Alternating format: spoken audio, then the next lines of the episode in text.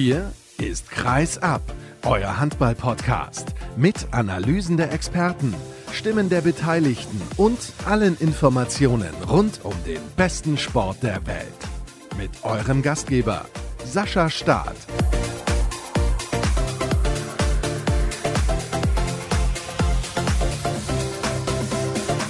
Geht weiter mit unserer großen Saisonvorschau. Hallo, liebe Hörer, schön, dass ihr eingeschaltet habt. Auch heute, denn wir reisen durch die Republik. Ich glaube, es lohnt sich. Wir sprechen über den HCR Lang, den TUS in Lübecke und die SG Flensburg-Handewitt. Also mehr durch die Republik geht eigentlich gar nicht vom Süden bis zum Norden und wir starten im Frankenland. Aber eigentlich starten wir in Griechenland mit dem Experten von den Nürnberger Nachrichten, Christoph Benisch. Hallo.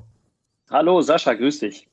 Du bist in Griechenland und warst ganz verzweifelt. Du bist jedes Jahr anscheinend während der Saisonvorschau in Griechenland. Warst verzweifelt, wolltest schon zu deinem Frühstücksuso und hast geschrieben, können wir eine Stunde früher anfangen? Ich habe die Zeitverschiebung vergessen. Was ist denn da los, Christoph? Ja, ich schieb's mal auf die Erholung. Ich denke mal, es tut so gut, Abstand zu gewinnen und hier jetzt gerade nach diesem wirklich verflixten, für uns alle verflixten Jahr ein bisschen in der Sonne zu liegen und zu genießen, dass ich denke ich, dass mit der Zeitverschiebung einfach trotz aller Tradition, die du schon angesprochen hast, wir reden hier jedes Jahr zur Saisonvorschau, wenn ich in Griechenland bin, eine schöne Tradition. Ja, da habe ich das alles ein bisschen durcheinander gebracht. Aber jetzt auf dem Weg zum Strand habe ich nochmal Pause gemacht und jetzt unterhalten wir uns über Handball. Was gibt Schöneres? auf dem Weg zum Strand, der wahrscheinlich 50 Meter von deinem Hotel entfernt ist. so ungefähr, ja. Viel weiter ist es nicht. Ja, gut, alles klar. Schön, dass du da nochmal eine Pause eingelegt hast, du faule Socke. Aber das ist egal. Okay, dann kommen wir zum Handball und blicken auf den HCR lang und auf das, was in der letzten Saison los war. Ich habe ja mal die steile These aufgestellt und du hast das versucht zu widerlegen, dass der HCR lang zur grauen Maus wird. Da hat die letzte Saison aber super gut gepasst zu meiner These. Ja, das sehe ich ein bisschen anders, natürlich. Nicht nur, um deine These wieder zu widerlegen, und auch diese Tradition fortzusetzen, sondern man muss natürlich jetzt beim einfachen Blick auf die Zahlen, ja, Platz 13, das ist jetzt sicherlich was anderes, als man sich erhofft hatte. Aber ich denke, wenn man den Blick von den Zahlen wendet und die ganze Saison sieht und diese Etappen sieht, die diese Mannschaft durchlaufen musste, diese wirklich harte Zeit, nicht nur vom Lockdown, die wir, glaube ich, alle hatten, aber auch hier hatte der HCR lang sehr schwere Wochen und Monate durch Infektionen im Team, Corona-Infektionen zu überstehen, sondern es gab zuvor auch die neue Zeit mit dem Trainer Michael Haas, auf die man sich einstellen musste. Erstmal, wo man gesagt hat, okay, mal gucken, Ex-Spieler, jetzt zum ersten Mal als Trainer, muss sicherlich erstmal seine Erfahrungen sammeln. Man kam aus einer abgebrochenen Saison in so eine völlig neue Saison und dann hat man auch noch unglaublich viel Verletzungspech gehabt. Also das, auch wenn du dich erinnerst, was wir in den letzten Jahren über den HCR lang immer gesagt haben, wo er ja immer sehr vermeintlich glimpflich davon gekommen ist. Es gab zwar immer mal wieder einzelne Verletzungen, auch schwere Verletzungen, aber unterm Strich war es immer so, dass man gesagt hat, ja Mensch, eigentlich sind die wieder gut durch die Saison gekommen. Das hat sie jetzt letztes Jahr erwischt. Jetzt kam das Pech zusammen von all den Jahren zuvor, wenn man so will. Es haben zeitweise neun Stammspieler gefehlt oder neun Leistungsträger. Das muss man sich auf der Zunge zergehen lassen. Das haben sehr viele Spieler aus der zweiten Mannschaft, aus der dritten Liga gespielt. Das war an sich auch ganz toll anzusehen, wie die sich gefunden haben, wie dieser neue Trainer Michael Haas in dieser ganz, ganz schwierigen Situation es geschafft hat, mit den jungen Leuten da wirklich eine schlagkräftige Truppe auf die Beine zu stellen die immerhin auch bei den Rhein-Neckar-Löwen zum ersten Mal gewonnen hat, die zu Hause Magdeburg geschlagen hat, also die wirklich für die Umstände eine ganz, ganz herausragende Saison gespielt haben. Und unterm Strich kam dann zwar nur in Anführungsstrichen Platz 13 raus, aber wenn man alles in allem sieht, war es keine Saison, über die der HC Erlangen jetzt den Mantel des Schweigens decken muss, sondern es war im Gegenteil eine Saison, in der es einmal mehr diese Mannschaft gezeigt hat, dass sie funktioniert und dass sie vor allen Dingen auf einer Ebene funktioniert, finde ich, wie das nicht alle Mannschaften von sich behaupten können, nämlich gerade im menschlichen, im zwischenmenschlichen, im Zusammenhalt, im Kampf. Also da in, in diesen Aspekten, wo man sieht, ob eine Mannschaft funktioniert oder nicht, da hat der HC Erlangen ganz klar gepunktet und war unterm Strich, glaube ich, sogar was mit die erfolgreichste Saison oder sogar die erfolgreichste Bundesliga-Saison denn die, die Punkte, die man geholt hat, gerechnet auf die Saison, die waren wirklich ja mit die meisten.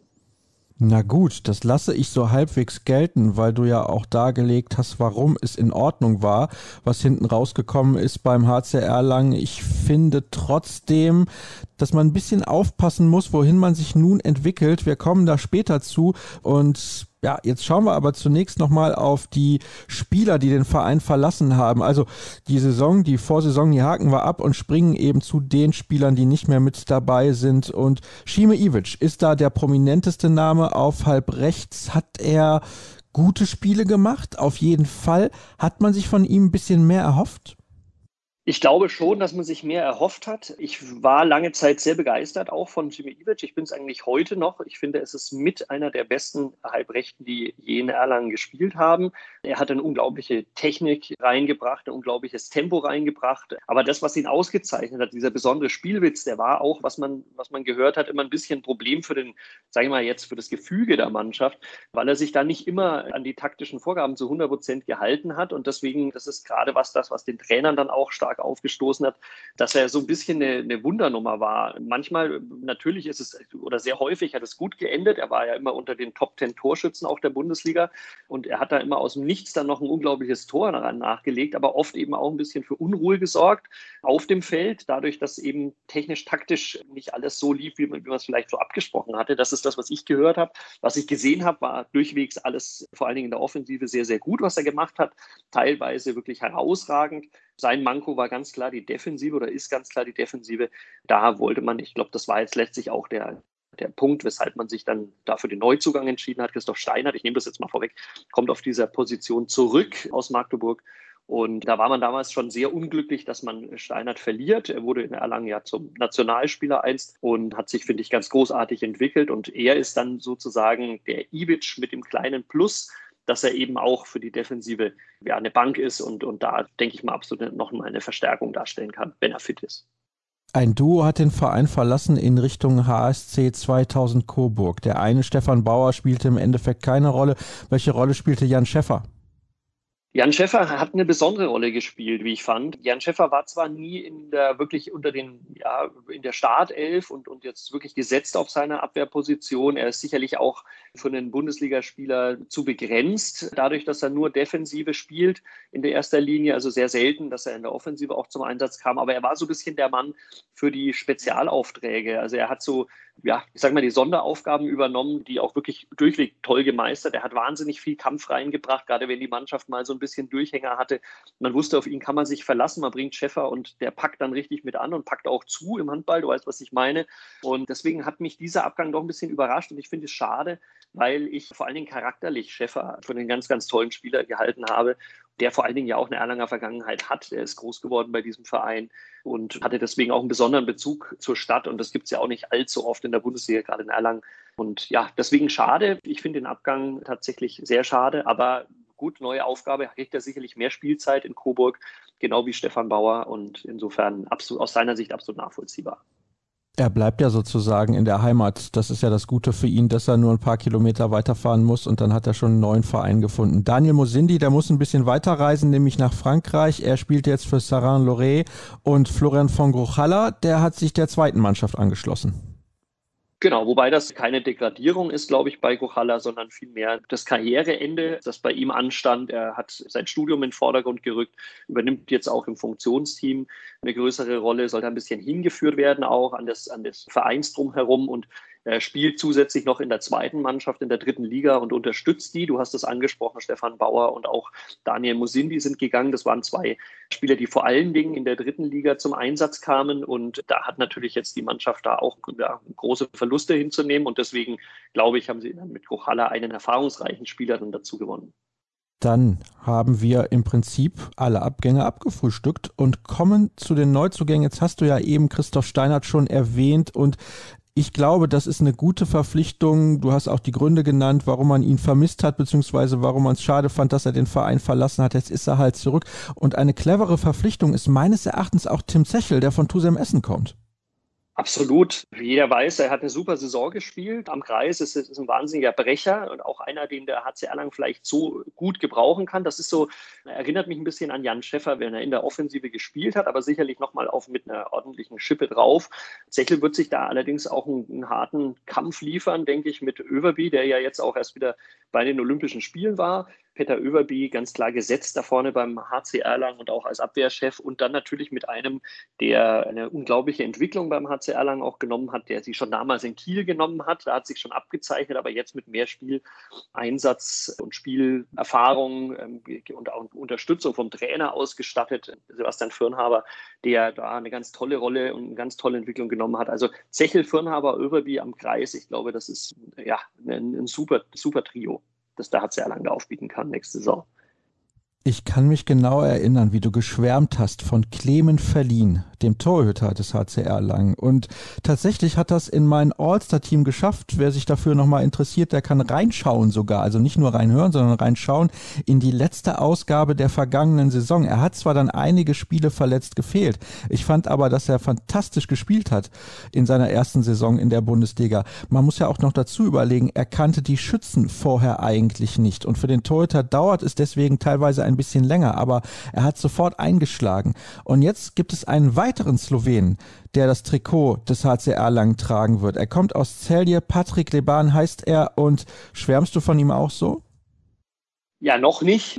Wir sind noch alle ein bisschen in freudiger Erwartung. Man weiß, was er kann aus der Champions League ich denke, er nimmt auch eine unglaublich wichtige Rolle ein beim HC Erlangen, weil das war immer das, was ich in den vergangenen Jahren ein bisschen kritisiert habe. Du erinnerst dich, diese Achse im Zentrum beim HC Erlangen. Wir hatten schon immer einen guten Torhüter in Erlangen. Lange Zeit war das Nikolas Katzigianis.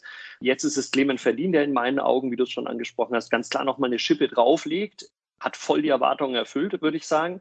Und dann eben als Abwehrchef Peter Överby mit Nikolai Link, der auch zum Glück wieder zurückkommt, fast ein Neuzugang ist nach längerer Verletzung jetzt. Auf den freue ich mich auch ganz besonders. Und in der Offensive dann eben mit einem Spielmacher. Und der Spielmachertyp, der hat immer ein bisschen gefehlt beim HC Erlangen. Wir hatten eine Zeit lang, wo Nico Büdel das ganz toll ausgefüllt hat. Der hat dann seine Form gesucht, nachdem er Nationalspieler wurde.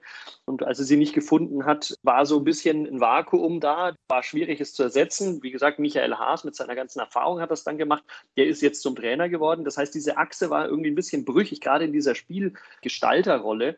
Und ich denke, mit Patrick Leban hat man jetzt jemanden gefunden, der diese Erfahrung und auch diesen Spielwitz und diese Spielintelligenz auf ganz besondere Weise reinbringen kann, wenn er, du hast es angesprochen, verdient kannte die Schützen noch nicht, Leban kennt die Liga noch nicht und auch seine Mitspieler noch nicht, außer vielleicht Clement Verlin oder ganz sicher Clement Verlin. Und wenn sich das einspielt, wenn man dem ein bisschen Zeit gibt, wenn der den Rückhalt kommt, den er ganz sicherlich auch verdient hat, dann könnte das wirklich die nächste großartige Geschichte werden.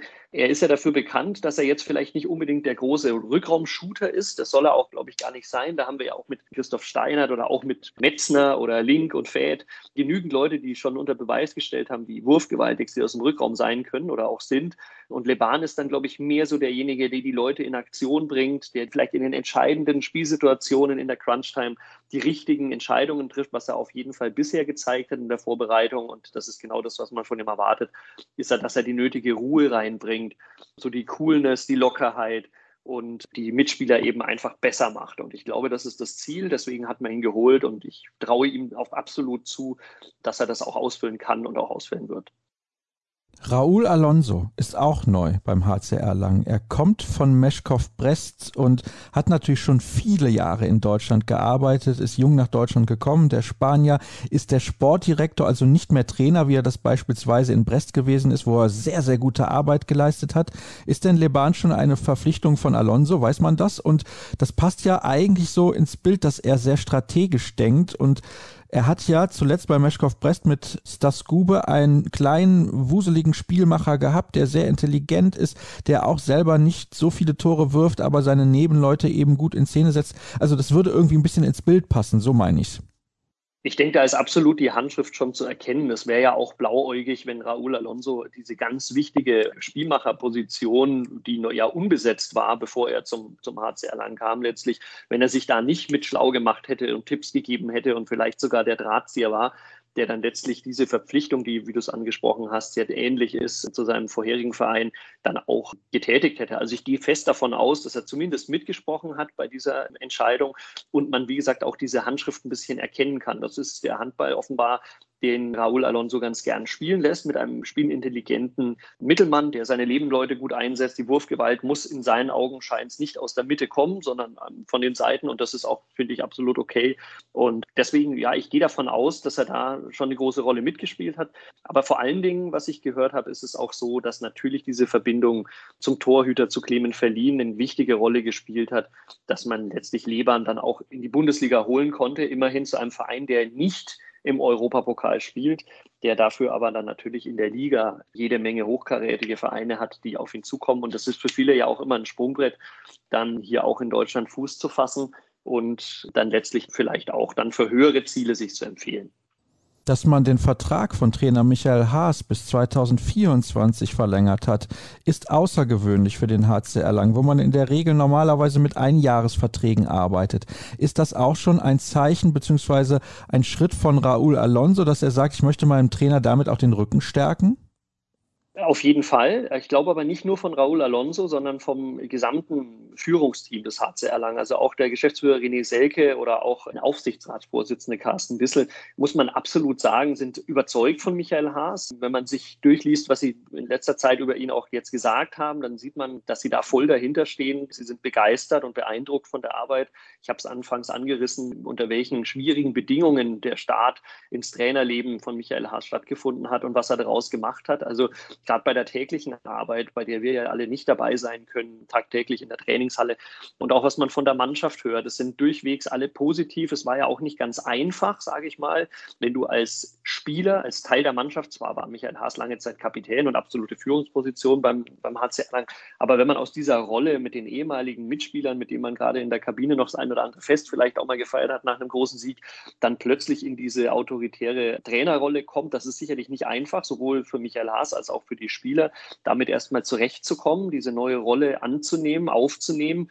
Ja, aber das, was ich gehört habe und was die Spieler sagen, ist es wirklich großartig, wie dieses Zusammenspiel stattfindet. Das ist eben eine Autorität da, zum Trainer Michael Haas, aber eben auch darüber hinaus durch die Erfahrung, die man mit ihm hatte, jetzt gerade die Spieler, die schon länger beim HC Erlangen spielen, auch eine ungemeine Vertrauensbasis. Und man weiß, woran man ist, man weiß, dass man offen mit ihm sprechen kann, genauso umgekehrt. Also das scheint ein wirklich ein ganz, ganz feines, super funktionierendes Gefilde zu sein. Und das haben auch die Verantwortlichen erkannt, gepaart mit diesen ersten Erfolgen jetzt in diesem Traineramt in dieser schwierigen Zeit. Und ich denke, das ist auch ein unglaublicher Vertrauensbeweis Preis ihm erstmals, wie du es gerade angesprochen hast, ganz anders, als es eigentlich in der Vergangenheit immer üblich war. Da haben die Trainer mal ein Jahr Vertrag bekommen, jetzt ja für wirklich längere Zeit schon mal den Rücken zu stärken. Ich glaube aber auch, dass es von Raúl Alonso ein bisschen das Ziel ist und das ist was, was ich auch in letzter Zeit beim HCR lang, du erinnerst dich, immer mal wieder kritisiert habe, nämlich, dass man vielleicht die Entwicklung ein bisschen schnell und zügig und fast mit der Brechstange haben wollte. Man wollte möglichst schnell Erfolge sehen, man wollte möglichst schnell da nach oben wandern in der Tabelle und hat auch sehr ehrgeizige Ziele ausgegeben. Die waren auch immer realistisch, absolut. Es geht nicht darum, also ja, es wurde fast immer ein bisschen gebremst auch im Umfeld. Aber ich glaube, es ist jetzt auch mal die Zeit gekommen und das ist, glaube ich, was, was Raúl Alonso auch so ein bisschen als seine Aufgabe sieht, dem Ganzen mal Zeit zu lassen. Wir haben jetzt nicht so viele Neuzugänge, nicht so viele Abgänge wie in den letzten Jahren. Die Mannschaft wird nicht wieder komplett umgeworfen, sondern man vertraut einem gewissen Stamm. Und man vertraut eben auch dem Trainer, diesen Stamm jetzt mal zu etablieren und eben dem Ganzen ein bisschen mehr Zeit zu schenken. Und ich glaube, dass der HC Erlangen dann auf längere Sicht hin davon auch profitieren wird, weil die Mannschaft einfach ganz anders eingespielt sein wird, ganz andere Dinge miteinander durchgemacht haben wird, gute Zeiten, schlechte Zeiten. Und deswegen glaube ich, dass das dann unter dem Strich dann irgendwann Früchte tragen wird. Ich bin sehr gespannt, was du sagen wirst zu meiner ersten sieben. Ich bin mir sicher, du hast die ein oder andere Anmerkung, aber ich habe mich für folgende Akteure entschieden und habe auch einen Grund dafür, den ich dir danach dann nennen werde. Also Clement Verlin zwischen den Pfosten und natürlich auch sein Landsmann Patrick Leban auf der Mitte. Dann haben wir Antonio Metzner und Steffen Feeth auf den Halbpositionen, Max Jäger und Johannes Selin auf den Außenbahnen und Sebastian Firnhaber am Kreis und gut auf der Außenposition mit Max Jäger oder Christopher Bissel, das macht jetzt nicht so den großen Unterschied, wobei Jäger natürlich den Vorteil hat, dass er auf der Halbposition decken kann und gegebenenfalls Leban dann auf Außen rutschen könnte. Aber ist auch egal, mir geht es vor allem darum, dass das eine relativ eingespielte Truppe ist bis auf Leban, der ist neu mit dabei, aber alle anderen Spieler haben ja in der letzten Saison schon zusammen gespielt. Ja, jein, sage ich mal. Also du merkst schon, dadurch, dass man jetzt nicht mehr wie in den letzten Jahren die Starten, die, die Starting Sieben sozusagen sofort auch runterzählen kann, weil sie völlig logisch ist, sondern dadurch, dass man jetzt auch Möglichkeiten hat zu variieren und zu sagen, okay, da hat man vielleicht gleichwertige Spieler oder Spieler mit unterschiedlichen Qualitäten auf einer Position. Das macht ja auch den HC Erlangen jetzt aus. Es wird ja durchaus flexibler, man ist nicht mehr so durchschaubar, wie man das in den letzten Jahren vielleicht deutlicher war. Ja, also insofern eingespieltes Team, aber noch mit Fragezeichen, weil wir letztes Jahr, wie gesagt, wirklich eine ganz, ganz merkwürdige Saison hatten beim HC Erlangen. Nicht nur für die Fans, die ich glaube nur drei von 19 Spielen sehen konnten in der Arena, sondern auch für die, natürlich für die, für die, für die Spieler in dieser schwierigen Situation mit, mit Corona und auch wir als Journalisten. Ich glaube, dass es auch schwierig war, weil so eben so viele Stammkräfte immer wieder ausgefallen sind. Deswegen eingespielt sein, ja, in Anführungsstrichen, weil ich glaube, das angespielt sein, das ist gerade wichtig in der Mittelposition in Richtung Kreis, in Richtung Außen. Also gerade diese Position des Eingespieltseins haben wir natürlich mit Patrick Leban nicht, aber wir haben damit mit Nico Büdel zum Beispiel oder auch Fäth, der auch schon häufig in der Mitte gespielt hat, wenn er nicht verletzt war, auch wieder so ein Fragezeichen. Natürlich die Leute da, die diesen Part des Eingespieltseins schon auch übernehmen können. Aber ansonsten glaube ich einfach, dass der HC sich nächstes Jahr super ergänzen wird. Also man hat exakt wieder diese, ja, diese zwei Spielertypen zum Beispiel auf halb rechts mit Metzner, der mit seiner Art natürlich so ein bisschen der Brecher ist. Und dann aber auch mit Steinert, jemanden, der mehr so der spielstarke Spieler ist. Und ich glaube, ich bin gespannt darauf auf nächste Saison, wie ich es jedes Jahr bin, aber auch auf diese Positionen und auch darauf, wie Michael Haas die Mannschaft Spiel für Spiel aufs Feld schicken wird. Ich glaube nämlich, so eine richtige feste, eingespielte Start 7 wird es da nicht geben, sondern da kann man jetzt wirklich sehr auf den Gegner und sehr auf die eigenen Stärken und auf die eigenen taktischen Pläne reagieren und eben die jeweiligen Spielertypen dann Spiel nach Spiel dann reinwerfen. Deswegen glaube ich, ist es schwierig zu sagen, das sind die sieben und die spielen immer. Ziele und Erwartungen, das ist ja so eine Sache in Erlangen. Du hast eben gesagt, man kam vielleicht ein bisschen zu schnell hoch, beziehungsweise die Entwicklung ging zu schnell. Man konnte irgendwie mit den eigenen Erwartungen nicht standhalten. Ich glaube, also ich habe es nicht gelesen, aber ich würde schätzen, man sagt jetzt in Erlangen einstelliger Tabellenplatz, damit wäre man zufrieden? Ich glaube, nach dem Jahr wäre man zufrieden, wenn man einfach eine, eine, ruhige Saison spielen kann. Und auf welchem Tabellenplatz das letztlich endet, ist wirklich erstmal zweitrangig. Also wir haben wirklich ein sehr, sehr unruhiges Jahr hinter uns, wo man, ja, wo man sehr viel zusammenbauen musste mit der Mannschaft, mit neuen Spielern, die aus der zweiten Mannschaft kamen und so weiter. Ich habe es oft genug jetzt angesprochen. Deswegen glaube ich, wäre Ruhe als allererstes das Wichtigste, eine ruhige Arbeit, sich ruhig auf die Entwicklung der Mannschaft konzentrieren zu können. Das ist, denke ich, das Hauptziel. Ein wirkliches Ziel sprechen weder Michael Haas noch Raúl Alonso aus. Vielleicht unterstreicht das meine These, dass man vor allen Dingen Ruhe haben will. Man will sich nicht gleich wieder messen lassen an irgendwelchen Zahlen. Aber natürlich ist es unterm Strich so, die Mannschaft wurde Jahr für Jahr verbessert, verstärkt. Die Mannschaft wurde auch heuer wieder ganz gezielt und vielleicht auch wieder sehr viel punktueller als in den vergangenen Jahren nochmal verstärkt. Ich meine jetzt vor allen Dingen die Spielmacherposition. Das heißt, ja, es muss natürlich irgendwie wieder ein Schritt nach vorne gemacht werden. Aber wie sehr letztlich unterm Strich aussieht, also Europapokal spricht man in Erlangen nicht an. Da muss man, glaube ich, unter die ersten sechs kommen. Da hat man super Konkurrenzen, wenn man an Kiel, Flensburg, Berlin, Magdeburg, egal wie sie alle heißen, denkt. Also ich glaube, das ist tatsächlich vermessen zu behaupten, dass man sich da drunter mogeln kann. Aber ja, auf jeden Fall eine Entwicklung Entwicklung sehen, wird das Ziel sein. Und eine Entwicklung würde natürlich bedeuten, mindestens Platz 9. Ja, dann komm doch mal zu deinem Tipp, Christoph. Was sagst du denn? Passt das auch mit Platz 9 oder wird es nicht ganz reichen? Es ist schwierig, eine Prognose abzugeben im Sport. Das habe ich letztes Jahr an der Stelle schon gesagt. Und ich freue mich, dass ich es damals gesagt habe, weil, wie gesagt, diese Saison kam, bei der man wirklich überhaupt nichts planen konnte. Wir stehen auch jetzt wieder vor einem unsicheren Herbst. Wer weiß, wie es weitergeht. Wer weiß, wie die Situation sich entwickeln wird. Aber ich sage mal, alles ausgerechnet, alles außen vor. Wenn man nur auf den HCR lang gucken, wenn wir davon ausgehen, dass saubere Saison spielbar ist, dass nicht wieder so viel Verletzungspech auf den Verein einprasselt, auf die Mannschaft einprasselt, wie das im letzten Jahr der Fall war, dann ist, finde ich, und das habe ich letztes Jahr schon gesagt, Platz 9 absolut realistisch und finde ich fast sogar das Minimalziel. Ich denke, jeder Platz weiter nach oben ist der Mannschaft zuzutrauen. Jeder Platz weiter nach oben wäre dem Ganzen auch angemessen. Man hat heuer schon eine gute Saison gespielt, wurde leider durch andere Dinge ausgebremst. Und du hast die Entwicklung von Verlin angesprochen. Ich habe die Entwicklung von Fürnhaber angesprochen. Also da gibt es viele Leute in der Mannschaft, die jetzt sicherlich mit einem Jahr mehr und Eingespieltheit nochmal einen Schritt nach vorne machen können. Deswegen sage ich, Platz acht oder sieben ist auf jeden Fall drin. Alles klar, dann darfst du jetzt deinen ersten Uso heute genießen. Wir haben ja dann schon in Griechenland halb zwölf, da geht mindestens einer. Ich glaube, es wird nicht der letzte heute bleiben. Und sage vielen Dank für deine Einschätzung und freue mich, dass du dir mal wieder auch im Urlaub die Zeit genommen hast, in der Saisonvorschau mit dabei zu sein. Das ist nicht selbstverständlich an der Stelle. Das werde ich natürlich am Ende auch nochmal betonen. Herzlichen Dank an alle meine Experten, die sich Zeit genommen haben.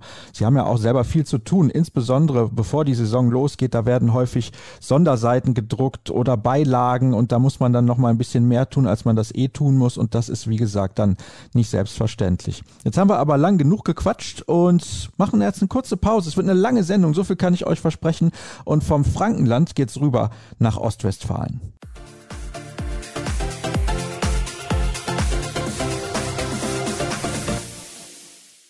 Weiter geht's in unserer Reise quer durch die Republik von Erlangen nach Ostwestfalen zum TUS N Lübecke. Der Rekordaufsteiger ist zurück in der ersten Bundesliga und mit ihm ein neuer Experte, der allerdings schon bei uns zu Gast war vor einigen Monaten, als es das Topspiel gab in der zweiten Liga. Alexander Grohmann heißt er, er kommt vom Westfalenblatt. Schönen guten Tag, ich grüße dich Alex. Hallo Sascha. Ja, ich habe es gerade ja schon gesagt, der Rekordaufsteiger und das war ein Aufstieg, der so eigentlich nicht geplant war, als die Saison startete im vergangenen Jahr, haben viele gesagt, ja, oben mitspielen, das kann man sicherlich, aber aufsteigen, hm, nicht unbedingt. Wie hast du es damals wahrgenommen in Nettelstedt bzw. Lübecke? Genau, da kamen ja damals ganz viele Themen zusammen. Einmal dieser riesige Umbruch, den die Mannschaft vollzogen hat. Neun Neuzugänge, wenn ich jetzt richtig in Erinnerung habe, den neun Abgänge, sieben Neuzugänge. Also auf jeden Fall, der Kader wurde, wurde quasi auf links gedreht. Dazu die Corona-Problematik, eine ellenlange Vorbereitung, die sich am Ende dann als ja, als genau richtig erwiesen hat, weil die Mannschaft halt da zusammenwachsen konnte. Aber klare Zielsetzungen gab es damals vom Verein nicht, dass es geheißen hätte, erster Platz, zweiter Platz muss. Es wurde nur immer gesagt, ja, wir wollen uns weiterentwickeln und möglichst oben mitspielen. Aber vom Aufstieg war nie die Rede zu Saisonbeginn. Das entwickelte sich dann ja auch. Wie liefen denn die ersten Monate? Weil da lief so ein bisschen vor sich hin, um es mal so zu formulieren. Ja, genau. Also das war genau da, das zu sehen, was eigentlich auch zu erwarten gewesen ist, dass die Mannschaft halt schon noch brauchte, um sich zu finden, um quasi eine Konstanz zu entwickeln. Gerade auch deswegen, weil es die Jahre davor auch immer mal wieder Rückschläge gegeben hatte. Also auch im ersten Jahr mit Emir Kotagic war es noch nicht so, dass alles so stabil war. Das war ja auch noch der alte Kader. Dann kam der Umbruch und ja, da mussten sich einige Spieler auch wieder so ein bisschen dieses Selbstbewusstsein zurückerarbeiten, nach ein, zwei verkorksten Jahren halt. Und das kam dann so von Woche zu Woche so ein bisschen mehr auf. Am Anfang gab es Rückschläge, auch ja, also schon harte Rückschläge mit gleich einer Heimniederlage, glaube ich, gegen Elb Florenz und auch gegen Hamburg äh, zu Hause.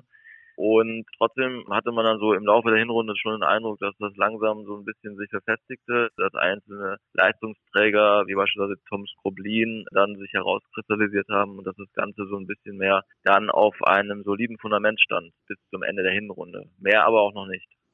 Und dann hat man eine Serie gestartet irgendwann, eine unglaubliche Serie. Man war eigentlich nicht mehr zu schlagen. Du hast wahrscheinlich die Zahlen im Kopf, hoffe ich zumindest so einigermaßen, aber im Prinzip hat man gefühlt jedes Spiel gewonnen.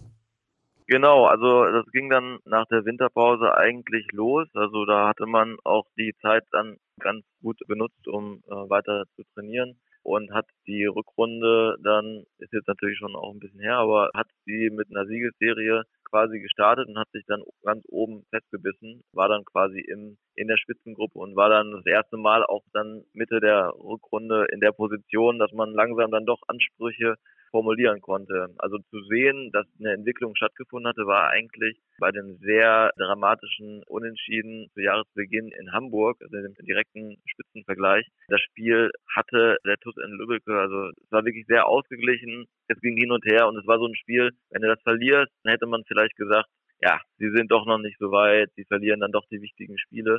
Aber sie sind nach Rückständen in Hamburg immer wieder zurückgekommen und haben dann sogar in der letzten Minute das Führungstor erzielt, haben im direkten Gegenzug dummerweise dann noch einen Ausgleich kassiert Und trotzdem hatte ich den Eindruck, dass das ein Spiel war, wo sie gezeigt haben, dass sie da sind, wenn sie da sein müssen. Und ich glaube auch, dass das der Mannschaft so ein bisschen so noch einen zusätzlichen Anschub gegeben hat für die Rückrunde, dass sie in der Lage ist, auf diesem Leistungsniveau auch gegen die Top-Teams in Phasen, in, in schwierigen Phasen zu bestehen, also unter Druck und wenn sie muss, und dann kam es irgendwann zum Spitzenspiel, über das wir hier schon intensiv gesprochen haben. Das war, glaube ich, im Mai, wenn ich es richtig in Erinnerung habe.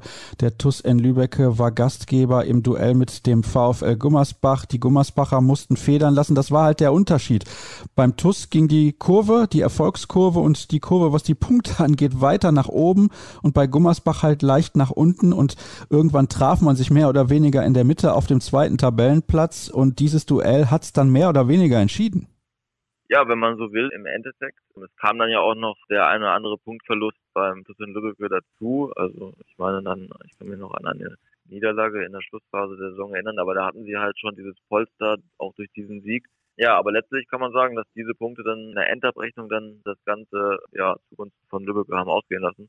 35, 27 damals im Heimspiel gegen Gummersbach. An dem Tag haben sie wirklich das gezeigt, was sie zeigen mussten, 100 Prozent abgerufen. Es lief auch alles für den TUS. Das muss man sich natürlich dann aber auch erarbeiten, dass es dann auch alles für einen läuft. Da gab es ja dann diese berühmte Verletzung von Tim Schneider, dem Gummersbacher, der sich da gleich in der Anfangsphase eine Gehirnerschütterung zuzog und nicht mehr so richtig in Bestform agieren konnte anschließend.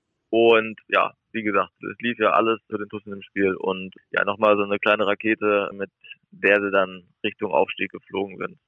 Ja, so kann man das auf jeden Fall ausdrücken und sie ließen sich dann auch nicht mehr aufhalten. Es war der Rekordaufstieg und man ist eben zurück in der ersten Liga. Welcher Akteur hat denn meistens zumindest die Kohlen aus dem Feuer geholt für diese Mannschaft in der letzten Spielzeit? Das ist tatsächlich eine gute Frage. Also die Mannschaft, wie du sicherlich auch weißt, ist ja schon durch ihre Geschlossenheit auch gekommen und es gab tatsächlich immer wieder unterschiedliche Spieler, die da ein Zeichen gesetzt haben. Also klar kann man natürlich sagen, Tom Skroblin als Top-Torjäger auf links außen hat im Laufe der Saison natürlich seine großen Anteile gehabt, dass die wichtigen Tore oder die vielen Tore, viele einfache Tore, die der Mannschaft natürlich weiterhelfen aber auch gerade Spieler wie, wie Luzani im linken Rückraum, die dann in wichtigen Momenten Würfe genommen haben, die zu wichtigen Toren und auch Punkten geführt haben, muss man erwähnen. Genauso wie Aljoscha Reza im Tor, der in der Hinrunde nach seinem Wechsel zum TuS in Lübeck erst noch so ein bisschen Anlaufzeit brauchte in der zweiten Liga. Da kannte er sich nicht so aus, kam oftmals nicht so richtig ins Spiel, und der Trainer Emil Kotagic hatte immer wieder gesagt, wir brauchen einfach einen guten Torwart, um ganz oben was halten zu können. Und Reza hat dann in der Rückrunde was gerissen.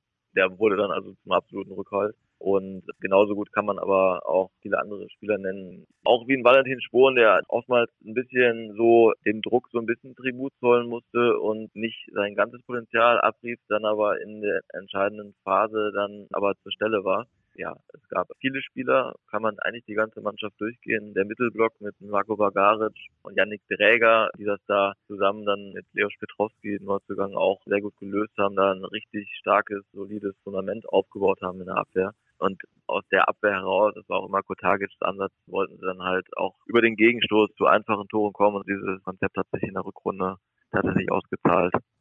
Das kann man wohl so sagen, absolut. Und du hast jetzt gerade einen Namen ja schon erwähnt, der im Mittelblock die Arbeit gemacht hat, die dann zu so viel Erfolg geführt hat. Das ist Marco Bagaric. Und wir wechseln das Thema, kommen zu den Abgängen. Er hat seine Karriere beendet.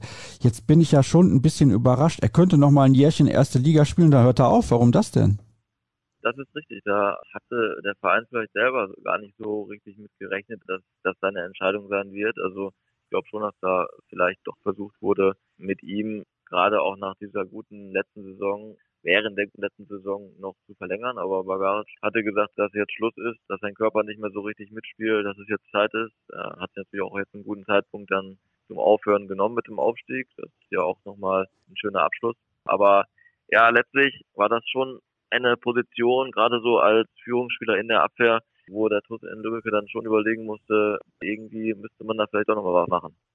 Darüber sprechen wir natürlich gleich. Wir bleiben bei den Abgängen. Ein weiterer ist Johannes Jepsen, ganz junger Torhüter, von dem ich immer gedacht habe, ja, beim TUS, da ist er sehr gut aufgehoben, aber so richtig als Nummer eins konnte er sich nie etablieren. Nee, das stimmt. Also er war ja hier auch immer so eine Art Publikumsliebling, ja, so ein Sunny Boy, netter Typ, sympathisch, kam super an bei den Zuschauern und die Fans haben schon auch gehofft, dass der TUS vielleicht ja ihn langfristig aufbaut.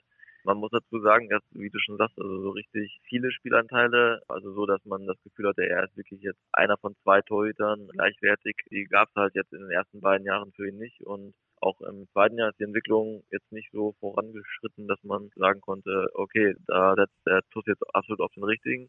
Gerade jetzt auch im Hinblick auf die nächste Saison wollten sie einen etwas ja, erfahreneren Torhüter mit mehr Spielerfahrung auch haben, einen gleichwertigeren Ersatz zu Svaljoscha Reza. Das haben sie ja mit Harvard Arsheim, der aus Schweden gewechselt ist, nach Lübeck jetzt auch gefunden. Johannes Jepsen ist noch ein ganz junger Torhüter und der wird in Eisenach jetzt sicherlich auch seinen Weg gehen. Der TuS fand selbst, glaube ich, ein bisschen schade, dass es so geendet hat, aber letztlich für den Spieler, für den Verein war das jetzt wohl die, die richtige Lösung. Vielleicht sollten wir noch dazu erwähnen, es kamen ja auch noch zwei andere Torhüter beim TUS in der vergangenen Spielzeit zum Einsatz. Einmal Peter Kowalski, A-Jugendlicher eigentlich, der musste dann aushelfen, weil Jepsen verletzt war. Und außerdem wurde Matic Gertscher noch nachverpflichtet. Der hat aber den Verein auch schon wieder verlassen. Also ordentliches Torhüter-Karussell beim TUS. Und es gibt noch zwei andere Spieler, die nicht mehr mit dabei sind. Marc Artmeier ist der eine und der andere heißt Philipp Bresina. Und das sind zwei Spieler, die auch eigentlich nur Kaderergänzungsspieler gewesen sind. Allerdings ist das ein bisschen was anderes bei Roman Betschwar. Genau, Roman Betschwar war auf der Mitte auch eine Figur, die letzte Saison dann ihren Anteil hatte an der, an der guten Rückrunde. Es war früh bekannt, dass er seinen Vertrag nach zwei Jahren beim Toten Lübeck nicht verlängert werden würde. Das hatte sicherlich auch damit zu tun, dass man nicht so ganz zufrieden war mit dem, was er so eingebracht hat. Also vielleicht auch, weil es zwei relativ gleiche Spielertypen dann auf der Mitte waren, mit ihm und Renas Petreikis, der ja neu dazugekommen war vor der letzten Saison. Bei Betschwa hatte man dann früh sich geeinigt, dass es nach der letzten Saison nicht weitergeht, dass er im Sommer den Verein verlässt. Und plötzlich wurde er aber auch, weil sich Petreikis zwischenzeitlich verletzte und ausfiel, wurde Betschwa benötigt auf der Mitte und war dann auch da. Er hat dann in den Spielen, wo quasi in ihm auch gar kein Vorbeikommen war, hat er auf der Mitte das Spiel geordnet, hat das Ganze super überbrückt und hat bis zum Saisonende dann auch immer, wenn er gefordert wurde, seine Dinge gemacht auf dem Spielfeld und hat tatsächlich auch, hat mich ja vorhin gefragt, wen man alles so herausheben kann. Er war auch einer von den vielen, die man auch nennen kann, weil er letztlich der Mannschaft auch in einer ganz wichtigen Phase weitergeholfen hat. Das waren also einige Abgänge, über die wir jetzt gesprochen haben. Neuzugänge gibt es nicht ganz so viele. Wir fangen im Tor an. Du hast den Namen bereits erwähnt. Harvard Asheim kommt von IFK Sköfte aus Schweden, ist allerdings Norweger und er soll die Ergänzung sein, mehr oder weniger, zu Aljoscha Reza. Genau, Ergänzung oder Nebenpart. Also auf jeden Fall hat man mit ihm einen Torwart gefunden, der sich schnell integrieren konnte und der auch in den ersten Testspielen gleich schon bezeichnet, was er auf dem Kasten hat im Tor sozusagen. Ja, also ein ganz umgänglicher Typ, auch so ein, so ein Teamplayer, der sicherlich auch große Einsatzzeiten bekommen wird, denke ich mal. Also so habe ich dem Gefühl, auch so was die Testspiele jetzt gezeigt haben, haben die beiden sich eigentlich die Minuten geteilt, Aljoscha Reza und Harvard Arsheim im Tor. Und ich könnte mir schon vorstellen, dass das auch in der Saison zu Beginn so, so laufen wird, dass, dass das schon relativ gleichwertig verteilt wird auf beide Spieler. Wie sieht's denn aus mit Ben Wollert? Das ist ein ganz junger Torhüter, der kommt aus der A-Jugend von Bayer Dormagen, ist ein großes Talent. Hat er jetzt in den Testspielen auch kurz sein Können zeigen dürfen oder ist er eher für die zweite Mannschaft vorgesehen? Also er ist ja noch ein A-Jugendkeeper und von daher kommt er auch in der A-Jugend zum Zug soll aber im Kader der ersten Mannschaft diese Saison Erfahrung sammeln. War, meine ich, auch in einem äh, Testspiel zu Beginn der Vorbereitung dabei. Er hat jetzt aber keine Rolle in den Spielen gespielt. Also in den Testspielen hat er keine Einsätze bekommen, sondern wird in Ruhe aufgebaut, aber gehört, wie gesagt, schon zum Kader. Wenn er benötigt wird, wird er dann sicherlich auch zum Zug kommen. Dann sprechen wir über Tin Kontretz, der vom VfL Gummersbach zum TUS gewechselt ist, kroatischer Kreisläufer, sogar schon mit Erfahrung in der Champions League. In Gummersbach hat er zuletzt auf der Halbposition gedeckt und im Angriff eigentlich gar nicht gespielt, war damals ursprünglich verpflichtet worden für den Mittelblock. Welche Aufgaben hat man für ihn beim TUS? Ja, also Tin Kontretz ist eigentlich genau der Spieler, den man dann letztlich für die Lücke Bagaric gefunden hat oder ausgemacht hat Er soll schon im, im Innenblock Führungsverantwortung übernehmen, hat das auch in den Testspielen von Anfang an gezeigt, hat eine super Körpersprache, bringt eine gewisse Mentalität mit, auch eine gewisse Aggressivität, die der Trainer auch sehen möchte und hat auch Minuten am Kreis bekommen. Grundsätzlich ist er aber für den, für den Mittelblock vorgesehen. Dass er in Gummersbach mehr oder weniger nur in der Abwehr eingesetzt wurde, was genau da das Problem war, das kann man jetzt aus der Ferne natürlich nicht so beurteilen, aber der Trainer dort war ja auch mit ihm zufrieden. Letztlich haben sich Spieler und Verein ja darauf verständigt, den Vertrag nach zwei Jahren beim VfL Gummersbach auslaufen zu lassen. Ich glaube sogar, dass es auch der Spieler war, der jetzt etwas anderes machen wollte. Und dann kam es im Sommer halt zu der kurzfristigen Anfrage aus, aus Lübbecke und da hatte Kontritsch noch keinen anderen Verein anscheinend. Und so kam es dazu, dass beide sich gefunden haben. Und ich denke, der TuS in Lübeck hat da jetzt auch keinen Fehler gemacht, diesen Spieler zu holen. Und er hat, wie gesagt, Erfahrung auf allerhöchstem Niveau. Das kann sicherlich nicht schaden. Der Transfer überhaupt, auf den sich alle so gefreut haben, ist eigentlich Tom Wolf. Kommt von der HSG Konstanz, Jahrgang 94, auf Rückraum Mitte und Rückraum links flexibel einsetzbar. Aber was ist da passiert, Alex? Ja, äh, genau das passiert, was man natürlich nicht will, dass einer der Schlüsselspieler für die kommende Saison, für das erste Jahr wieder in der Bundesliga, wo eh schon quasi alles spitz auf Knopf ist, dass sich dann der Schlüsselspieler eine Verletzung zuzieht und nicht nur irgendeine Verletzung. Vor drei Wochen, meine ich, war es im Testspiel bei der HSG Nordhorn, als Tom Wolf eine Bewegung machte, die eine zu viel war und sich dabei die Achillessehne im linken Fuß gerissen hat. Ja, und das weiß ja eigentlich jeder, der mit Sport zu tun hat, was das bedeutet. Mindestens ein halbes Jahr, wenn nicht sogar neun Monate Ausfallzeit. Und ja, das war natürlich ein Schock für den Verein und auch für die Planung von Trainer und sportlichem Leiter. Da muss man erstmal gucken, wie man damit jetzt umgehen soll. Erstmal wünschen wir dem Spieler schnellstmögliche Genesung. Das ist ja das Allerwichtigste. Das ist wirklich bitter gelaufen für den TUS. Gibt es denn da schon Ideen und Lösungsansätze? Ja, also es hat sich eine Lösung in dieser Woche angebahnt. Und zwar ist der TUS in Lübeck auf einen Spieler gestoßen von RK Zagreb, Champions League Teilnehmer aus Kroatien, der auf der Mittelposition derzeit sehr gut bestückt ist. Und in diesem Zuge ist es den Verantwortlichen offenbar gelungen, Luka Mrakovcic zu verpflichten auf den letzten Drücker. Ein 26-jähriger Mittelmann mit internationaler Erfahrung, der seit 2016, wenn ich richtig informiert bin, schon bei Zagreb spielt und theoretisch genau das Profil mitbringt, was der TUS jetzt in dieser Notsituation braucht. Ein Mann, der schnell helfen kann, der die Spielpraxis hat, der über die notwendige Erfahrung verfügt und der offenbar auch großes Interesse daran geäußert haben soll, in der Handball-Bundesliga zu spielen, um sich einer neuen Herausforderung zu stellen.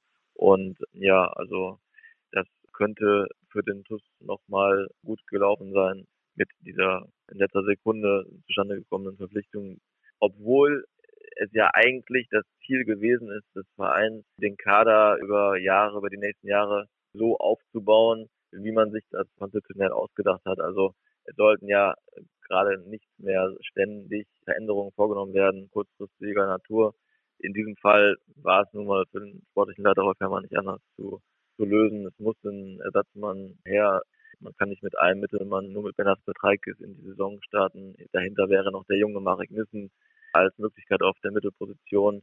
Aber der ist in seinem zweiten Profijahr und hat selber noch jede Menge zu lernen, auch in der ersten Liga. Da musste man reagieren, das ging gar nicht anders und ja, da hat dann Rolf Herrmann schnell reagiert und hier offenbar eine sehr, sehr gute Alternative ausfindig machen können, zusammen mit seinen Experten im sportlichen Team. Das scheint der Fall zu sein. Also sollte man diesen Spieler relativ schnell in die Mannschaft einbinden können, ist er, glaube ich, definitiv eine Verstärkung. Wir sprechen über die erste sieben und schauen mal, wer da eventuell auf der Platte stehen könnte. Ich habe mich für folgende Akteure entschieden. Also, wir haben Skroblin und Strohsack auf den Außenpositionen. Ich glaube, die sind einigermaßen gesetzt. Valentin Spohn und der Kollege Dominik Ebner auf den Halbpositionen, wobei Ebner natürlich auch auf Außen spielen kann. Also wir hatten da noch Florian Baumgärtner auf halb rechts, der ja ausgerechnet im Spiel gegen den VfL Gummersbach, gegen seinen Ex-Verein dann nochmal so richtig aufdrehte. Und dann Yannick Dräger am Kreis, weil er natürlich auch hinten im Mittelblock eingesetzt werden kann und auf der Spielmacherposition Benas Petreikis. Du bist eben auf die Geschichte mit den Torhütern schon etwas eingegangen. Gehen wir jetzt mal aktuell davon aus, also ich tue das zumindest, dass Aljoscha Reza als Nummer eins in die Saison geht und dann gibt's noch mal eine Nummer 1b mit Harvard Asheim. Aber kannst du dich mit dieser ersten sieben einigermaßen anfreunden? Ja, also wie gesagt, der Kader, der der ist auch in diesem Jahr bereit aufgestellt, dass man dann teilweise auch nicht sagen kann, das ist jetzt die, tatsächlich die 1A-Lösung auf jeder Position. Bei einer Position wäre ich jetzt nicht einer Meinung, und zwar auf der rechten Rückraumposition. Das hat sich zumindest auch in der Vorbereitung angedeutet. Das kann natürlich auch jetzt mal an einer Formschwäche liegen, an einer aktuellen. Aber da hat schon Florian Baumgärtner so ein bisschen die Nase vorn gehabt, wenn er denn fit war, vor Dominik Ebner der vielleicht so ein bisschen sich noch wieder reinfinden muss nach der recht kurzen Sommerpause. Aber da würde ich jetzt auch gerade so, was, ja, was so den Spielertyp angeht, würde ich da vielleicht dann doch eher tendenziell sagen, dass ich da Florian Baumgärtner vielleicht so ein bisschen vorne sehe. Gerade auch mit seiner Wurfstärke. Er ist ja mit seinen über zwei Metern kann er ja in der ersten Liga dann auch mal sich Würfe über den Block nehmen und hat das in der Vorbereitung auch in einigen Spielen gezeigt dass er das natürlich drauf hat. Und ja, da würde ich sagen, Baumgärtner momentan eher so ein bisschen die Nase vorn. Ja, wird noch auf andere Positionen eingehen? Nö, also ich glaube, wenn du mir dazu stimmst, dann sage ich nicht nein. Also wenn das die einzige Position ist, wo du noch Anmerkungen hast, ist das alles in Ordnung. Aber egal wer spielt beim TUS N Lübecke und damit sprechen wir jetzt über die Ziele beziehungsweise die Erwartungshaltung beim Verein, ist eigentlich komplett klar, es geht einzig und alleine um den Klassenerhalt. Das ist klar, das hat auch der Verein und die Verantwortlichen alle so formuliert, ob es jetzt Emil Kotagic ist oder Rolf Herrmann oder Geschäftsführer Thorsten Appel.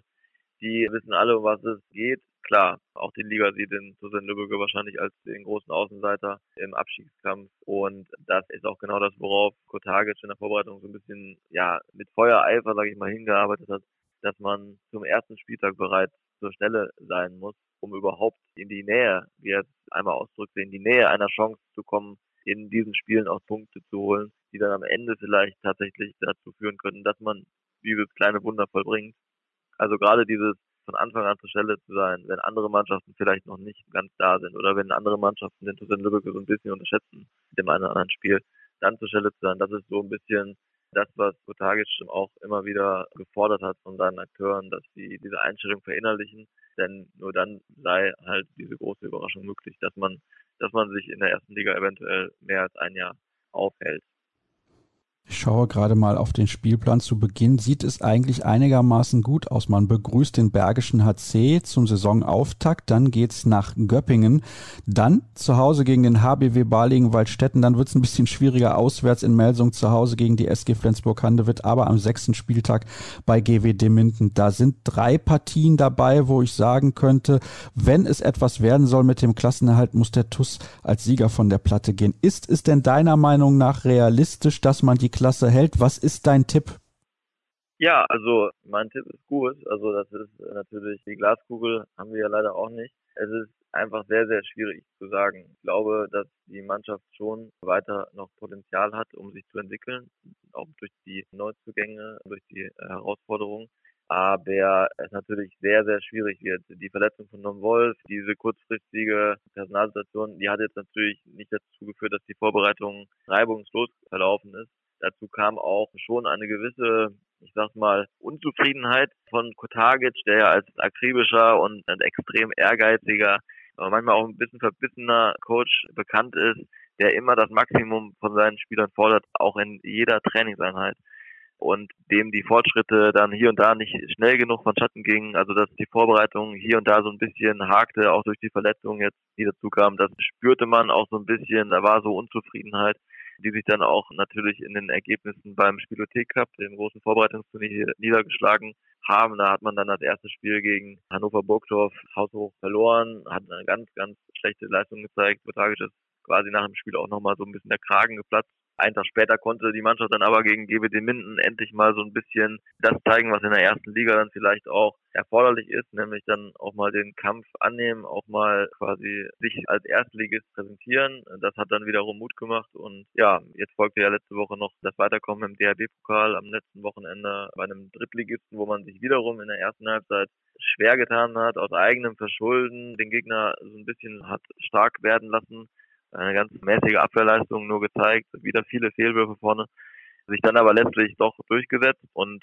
auch die Ruhe bewahrt und eine gute Reaktion gezeigt. Also es war nicht alles Gold in der Vorbereitung und man war sicherlich nicht ganz zufrieden. In einigen Bereichen mit einigen Spielern ist wahrscheinlich der Trainer immer noch nicht. Also da fordert halt dann schon noch mehr. Aber die Tendenz so Richtung Saisonstart scheint jetzt doch allmählich zu stimmen, so dass es dann vielleicht am ersten Spieltag einen Toten Lübbecke gibt, der in die Nähe dieses einen Punktgewinns kommen kann oder in die Nähe der Konkurrenzfähigkeit und die dann den Kampf um den Klassenerhalt dann auch von Anfang an annehmen kann. Jetzt hast du lange geantwortet. Du bist ja auch zum ersten Mal dabei. Das ist logisch, dass das ein bisschen länger dauert dann, aber du hast gar nicht gesagt, auf welchem Platz sie landen. Da musst du jetzt leider konkret werden. Ach so, ja dann muss ich natürlich mit der heimischen Brille antworten, dass sie letztlich die zweite große Überraschung vollbringen werden. Sie werden den Klassenerhalt schaffen und die nötige Anzahl an Mannschaften hinter sich lassen. Dann sage ich mal Platz 14 wird am Ende.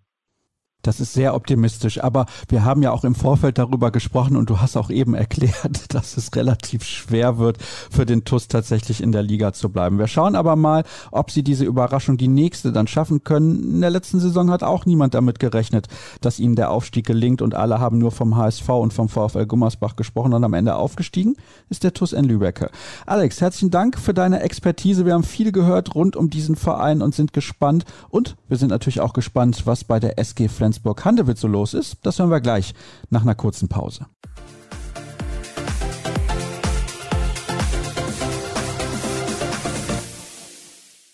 Die Laune ist schon allerbestens bei meinem nächsten und letzten Gast in der heutigen Ausgabe, Ruven Möller vom Flensburger AV. Moin, Ruven. Hallo Sascha, moin. Du sitzt in der Sonne. Ja, genau. Spätsommer in Flensburg, glaube ich, ist das Stichwort. Ja, Spätsommer wäre in ganz Deutschland gar nicht so schlecht. Also bislang hat sich der Sommer ja nicht von seiner besten Seite präsentiert, ganz im Gegenteil. Aber das ist nicht unser Thema. Unser Thema ist natürlich die SG Flensburg-Handewitt, der deutsche Vizemeister. Ein Punkt hat gefehlt. Oder ein Tor der Rhein-Neckar-Löwen am letzten Spieltag. Wie fasst man es denn in Flensburg zusammen, was da in der letzten Spielzeit so passiert ist?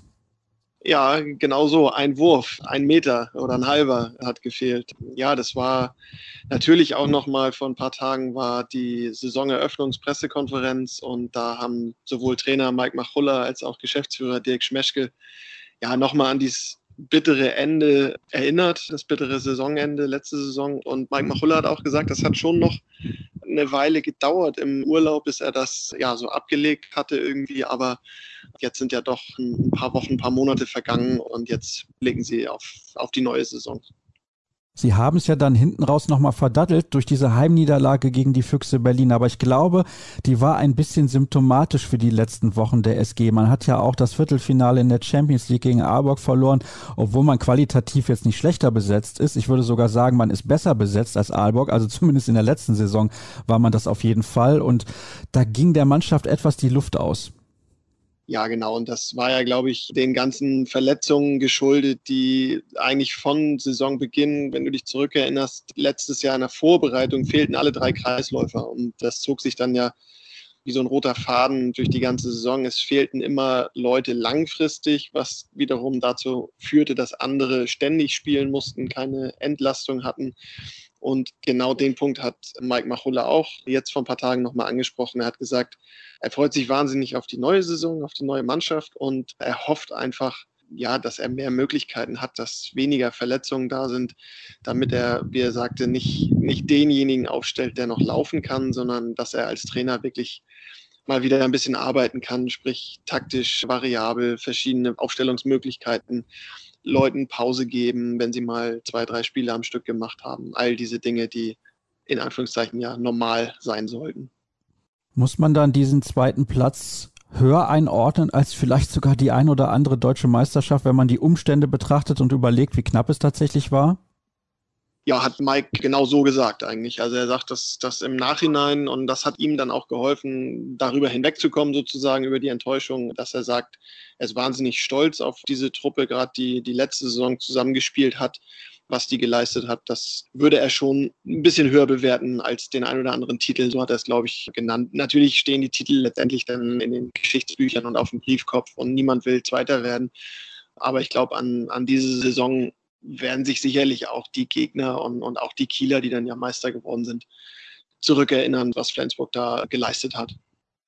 Das war enorm, aber es gibt so viel zu besprechen, dass wir gar nicht bei der Saisonrückschau bleiben können, sondern natürlich auf die nächste schauen wollen. Aber zunächst beginnen wir mit den Abgängen und da sind ja einige namhafte mit dabei. Das muss man sich mal auf der Zunge zergehen lassen. Also Henning Fritz hat nur mal kurz ausgeholfen, über den wollen wir nicht reden, aber wir sprechen über Jakob Heinl, das SG Urgestein. Er war ja da mal kurzzeitig weg, ist wieder zurückgekommen und hat dann noch eine Zeit lang bei der SG gespielt, aber jetzt ist endgültig Schluss. Warum?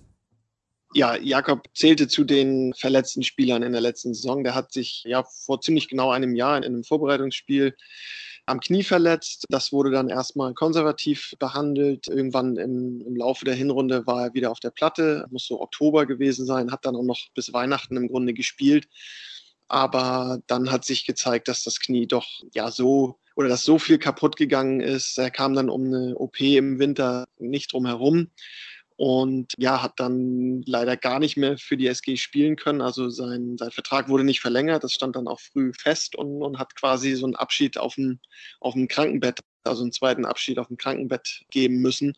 Was natürlich total bitter ist für ihn. Ja, du sagst das schon, so Urgestein-Legende hier in, in Flensburg, gehört auch zur Hall of Fame des Vereins und ja, der ist langsam, sage ich mal, auf dem Weg, dass er wieder so weit fit ist. Der Verein hat ihm auch in Aussicht gestellt, solange er noch keinen neuen Verein hat, und das hat er meines Wissens noch nicht, weil er auch noch gar nicht weiß, ob er überhaupt weiterspielt, darf er auch hier in Flensburg ein bisschen weiter mittrainieren, sich fit halten und das ist auch so sein Ziel. Er wollte wieder so weit sein Knie herstellen, dass er theoretisch wieder spielen könnte irgendwo. Ja, er ist ja bald auch 35 Jahre alt. Da muss man sich natürlich überlegen, ob man sich die ganze Schufterei noch antun möchte. Er hat ja auch viel erreicht mit der SG Flensburg-Handewitt. Ich glaube, da kann nicht mehr so viel kommen. Schauen wir auf den nächsten Abgang. Und bei ihm ist es so, er hat sich ja freiwillig dazu entschieden, seine Karriere zu beenden. Magnus Jöndal, der norwegische Linksaußen, das kam durchaus überraschend. Er ist ein toller Spieler. Ja, also ich glaube überraschend, weil er natürlich in den letzten Jahren auch noch auf einem Top-Niveau gespielt hat. Letzte Saison in Flensburg jetzt nicht mehr ganz so viel, was aber eigentlich nur daran lag, dass Hampus Wanne noch besser war. Nationalmannschaft hat Jöndal gut gespielt, auch jetzt im Sommer Olympischen Spiele sind die Norweger zwar relativ früh raus, aber er hat da doch gut gespielt. Ja, er hat frühzeitig gesagt, dass er aufhören wird und überraschend auch deswegen, weil er auch noch vergleichsweise jung ist, wenn man schaut, wer im Handball sonst so jetzt bis inzwischen Ende 30er, Anfang 40er spielt. Ja, aber er ist nach Norwegen zurückgegangen mit seiner Familie und wird dort jetzt als Lehrer arbeiten. Das ist eine völlig wilde Nummer. Übrigens, du bist ja der einzige Kollege in der Riege der Experten, die jetzt bei Kreisab in der Saisonvorschau mit dabei sind. Erzähl doch mal bitte ganz kurz, also nicht der einzige Experte, aber der einzige, der in Tokio mit dabei gewesen ist. Erzähl doch mal ganz kurz, wie war es denn vor Ort? Ja, also es war tatsächlich ein tolles Erlebnis, finde ich. Bei allen Widrigkeiten oder Dingen, die man zu beachten hatte, vor allem im Vorwege, was das alles zu organisieren und einzuhalten, galt. Aber letztendlich Olympische Spiele sind und bleiben einfach groß. Das hat man da vor Ort gemerkt. Vor allem bei den Athleten, aber auch bei den Kollegen und Kolleginnen. Also ich habe da eigentlich durchweg nur Positives gehört und ich kann auch nur Positives sagen. Also es war ein, war ein großartiges Erlebnis. Das sei dir natürlich gegönnt und entschuldigt, liebe Hörer, dass ich da thematisch so ein bisschen hin und her gesprungen bin, aber Rufen hat es gerade erwähnt mit Tokio und da fiel mir das ein und da wollte ich doch einfach mal kurz nachfragen. Torbjörn Bergerud, den habe ich zuletzt ja schon wieder live spielen sehen und zwar für GOG. Die hatten ein Testspiel beim Bergischen HC und da dachte ich mir, Mensch, das ist doch ein guter Torhüter, aber man hat Kevin Möller geholt und ich glaube, das passt dann auch ganz gut, sprechen wir gleich noch drüber. Torben Bergerud, der funktioniert halt nur als Nummer eins. Kann man, glaube ich, so sagen, wenn man die letzten zwei Jahre bei der SG Flensburg-Handewitt beobachtet, als dann am Ende Benjamin Buric verletzt war, hat er richtig gut gehalten.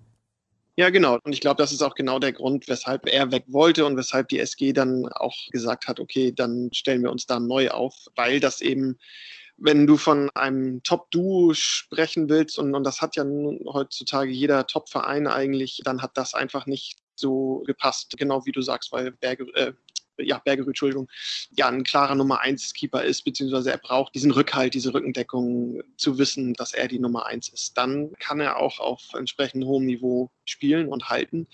Aber in Flensburg war und ist das halt einfach nicht möglich aufgrund der Vielzahl der, der Spiele. Und weil der andere Torwart, Benjamin Buric in dem Fall, dann ja eben auch kein ja, klarer Nummer 2 Keeper ist, sondern der, der auch sehr gut ist. Das kann man, glaube ich, so sagen. Magnus Holpert, der kommt ja aus einer Torhüterfamilie, aber er selbst ist kein Torhüter und Alexander Pettersson haben wir auch noch als Abgang zu verzeichnen. Sag doch mal bitte kurz was zu den beiden, die ja in der letzten Saison kaum Einsatzzeiten bekommen haben, beziehungsweise Pettersson war ja nur ein halbes Jahr da als Übergangslösung nach der Verletzung von Franz Semper und weil Magnus Röth auch regelmäßig angeschlagen war. Ja, genau. Alexander Pettersson hat, glaube ich, einen Einjahresvertrag bei der MT Melsung unterschrieben, also wechselt nochmal innerhalb der Bundesliga. Er ist eben einer von diesen, die auch im Anführungszeichen hohen Sportleralter immer noch aktiv sind und inzwischen wohl auch wieder fit ist. Der hat kurzfristig ausgeholfen, waren ein, zwei wichtige Situationen dabei auch, wo er helfen konnte, aber insgesamt ja, reichte das doch nicht durch Verletzungen einfach auch bei ihm. Und Magnus Holpert ist nach Minden gegangen, wo er ja so ein bisschen die Nachfolge von Juri Knorr antreten kann oder soll und gibt es gleich ein Wiedersehen am ersten Spieltag. Da ist Flensburg in Minden zu Gast und ich denke, für ihn als jungen Spieler, ja, wahrscheinlich genau der richtige Schritt zu einem etwas kleineren Verein, wo er sicherlich mehr Spielanteile bekommen kann, als das jetzt in Flensburg der Fall wäre, wo doch der Kader wieder langsam voll ist oder so oder sich füllt und, und er dann einfach noch weniger in seiner Entwicklung vorangekommen wäre. Schauen wir auf die Neuzugänge und die sind namhaft. Einen habe ich eben bereits erwähnt. Kevin Möller kommt zurück vom FC Barcelona. Dort hat er nochmal eben die Champions League gewonnen und sich, glaube ich, auch nochmal weiterentwickelt. Ist ein klasse Torhüter und ich glaube, das Gespann mit Benjamin Buric zusammen ist das Beste in der Bundesliga. Da habe ich so noch gar nicht drüber nachgedacht, weil ich die anderen noch gar nicht so im Auge hatte. Aber ich glaube, dass Flensburg sich auf dem Posten oder wenn wir von diesem Duo sprechen, verstärkt hat. Eben aus den Gründen, die wir auch schon angesprochen haben. Kevin Möller kann von der Bank kommen, er bringt dann seine Leistung, er kennt das aus der dänischen Nationalmannschaft, da ist er hinter Landin. Ja, da ist man einfach zweiter Torwart, da muss man mit dem leben, was man bekommt. Und das hat er sehr, sehr gut gemacht, ist im Januar Weltmeister geworden, jetzt bei den Olympischen Spielen hat er Einsatzzeiten bekommen. Und ja, ich habe gerade ein größeres Interview mit ihm gemacht für unser Handballmagazin, wenn ich hier einen kleinen Werbeblock einstreuen darf für Flensburger Wies. Wir machen immer eine schöne Sonderbeilage und da ist Kevin als Rückkehrer diesmal ja unsere große Geschichte, wenn man so will. Und da haben wir natürlich auch über seine Rolle und seine Entwicklung gesprochen. Und also man muss das mal überlegen, der hat in drei Jahren Barcelona, hat er 18 Titel gewonnen mit Barcelona plus Weltmeister mit Dänemark. Also das ist ja sagenhaft, was der im Trophäenschrank jetzt hat. Und das hat einfach was mit ihm gemacht. Also der ist deutlich selbstbewusster, der ist wahnsinnig trainiert im Vergleich zu seiner ersten Zeit hier in, in Flensburg. Der ist einfach gereift als Persönlichkeit, aber auch als Spieler. Und wie gesagt, ich glaube, da hat Flensburg sich verstärkt im Tor. Davon gehe ich auch aus. Schon bemerkenswert, was da an Titeln bei ihm zusammengekommen ist in der kurzen Zeit in Spanien. Emil Jakobsen ist der nächste auf meiner Liste. Der ersetzt ja Magnus Jöndal auf links außen, kommt von GOG aus Dänemark. Der Verein ist wirklich dafür bekannt, viele tolle junge Spieler herauszubringen. Das ist der nächste und ich stelle mal eine These auf oder eine Behauptung. Der braucht maximal sechs Monate, dann ist er besser als Magnus Jöndal.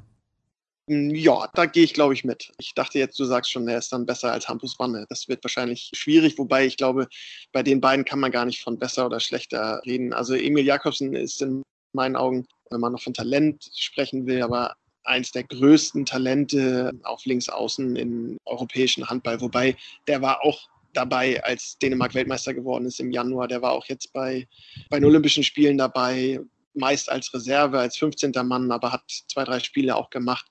Ähm, Wahnsinnstalent. Wenn der will, dann kann das so der nächste Lars Christiansen, nächste Anders Eggert hier in Flensburg werden. Sprich, wenn der hier bleiben will, 10, 12 Jahre, dann wird das hier eine absolute Legende, ein absoluter Fanliebling. Ja, das Potenzial hat er auf jeden Fall.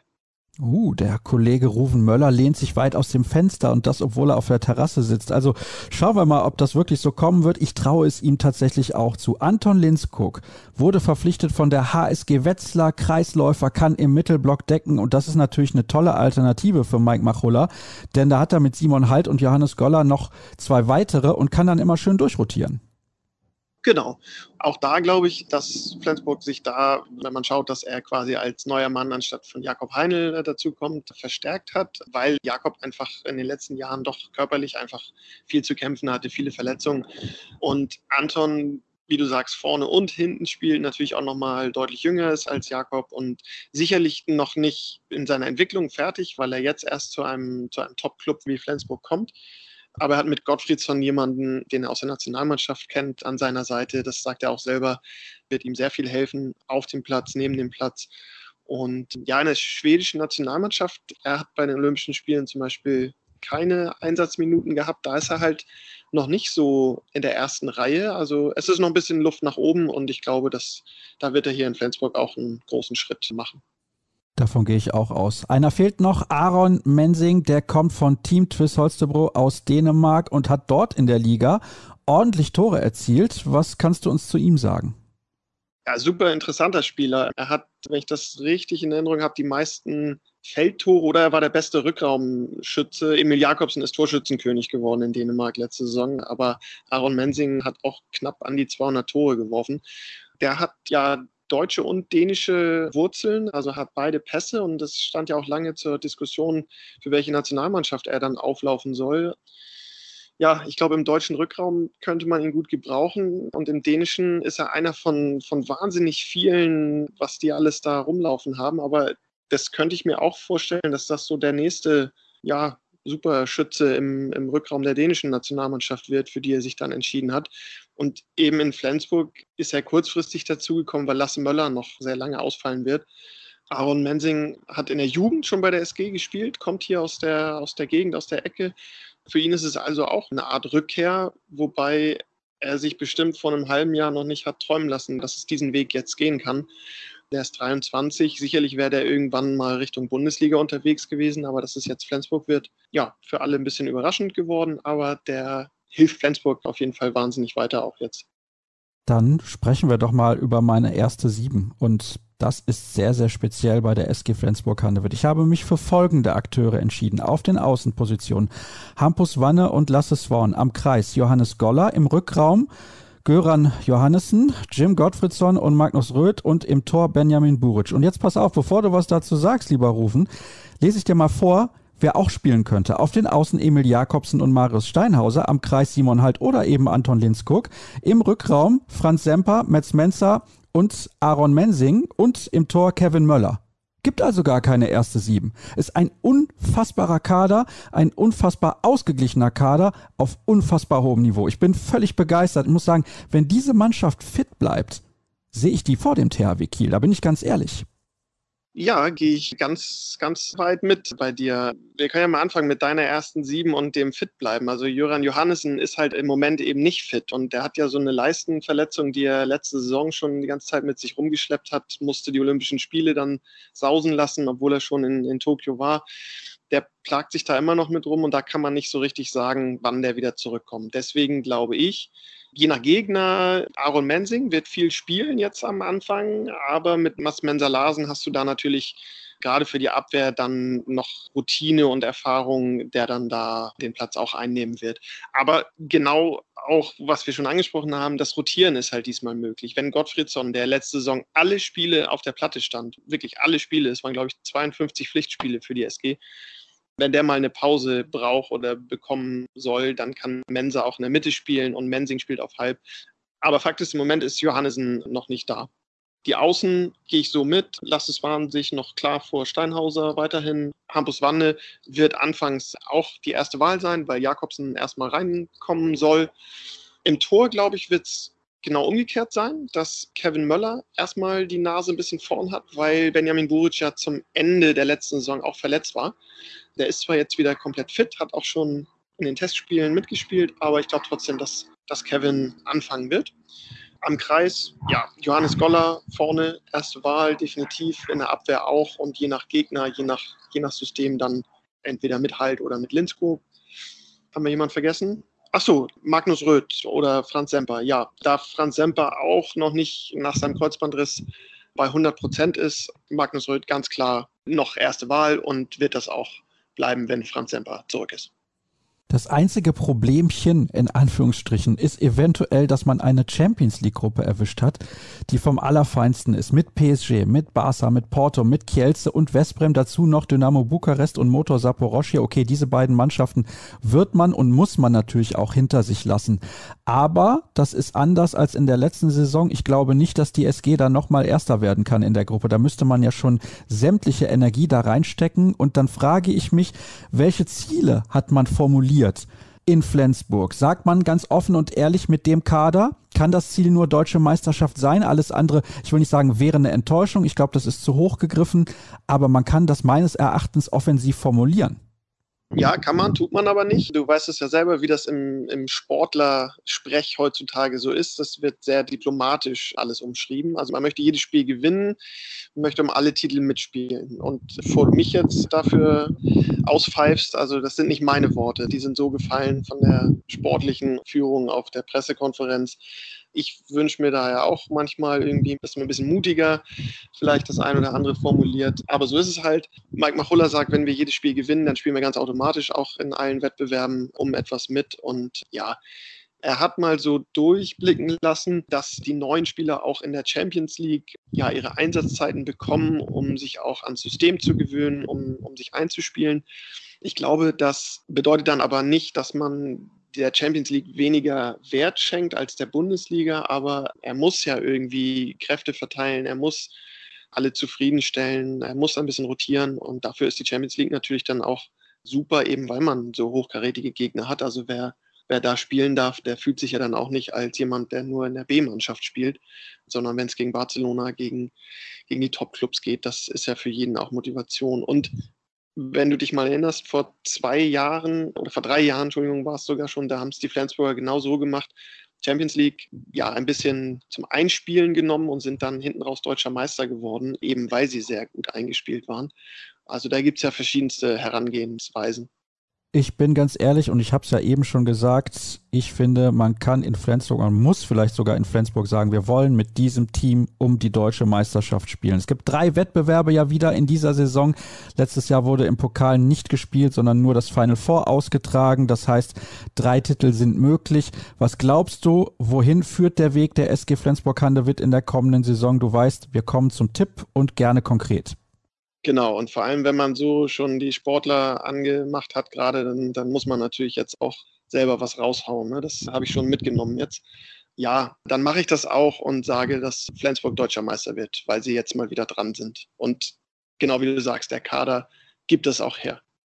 Das finde ich auch. Rufen, vielen Dank für deine Expertise. Ich weiß nicht, ob man im Hintergrund teilweise hinterher bei der Aufnahme hören kann, dass es da mal einen Hund gab, der dahergelaufen ist, glaube ich zumindest, das gehört zu haben, dass da vielleicht mal ein Segelflugzeug drüber geflogen ist. Aber das macht nichts, das ist authentisch, das mögen wir hier bei Kreisab. Und wir sind natürlich noch lange nicht am Ende. Am Ende dieser Sendung, das ist richtig, aber die nächste Sendung steht in zwei Tagen schon wieder an.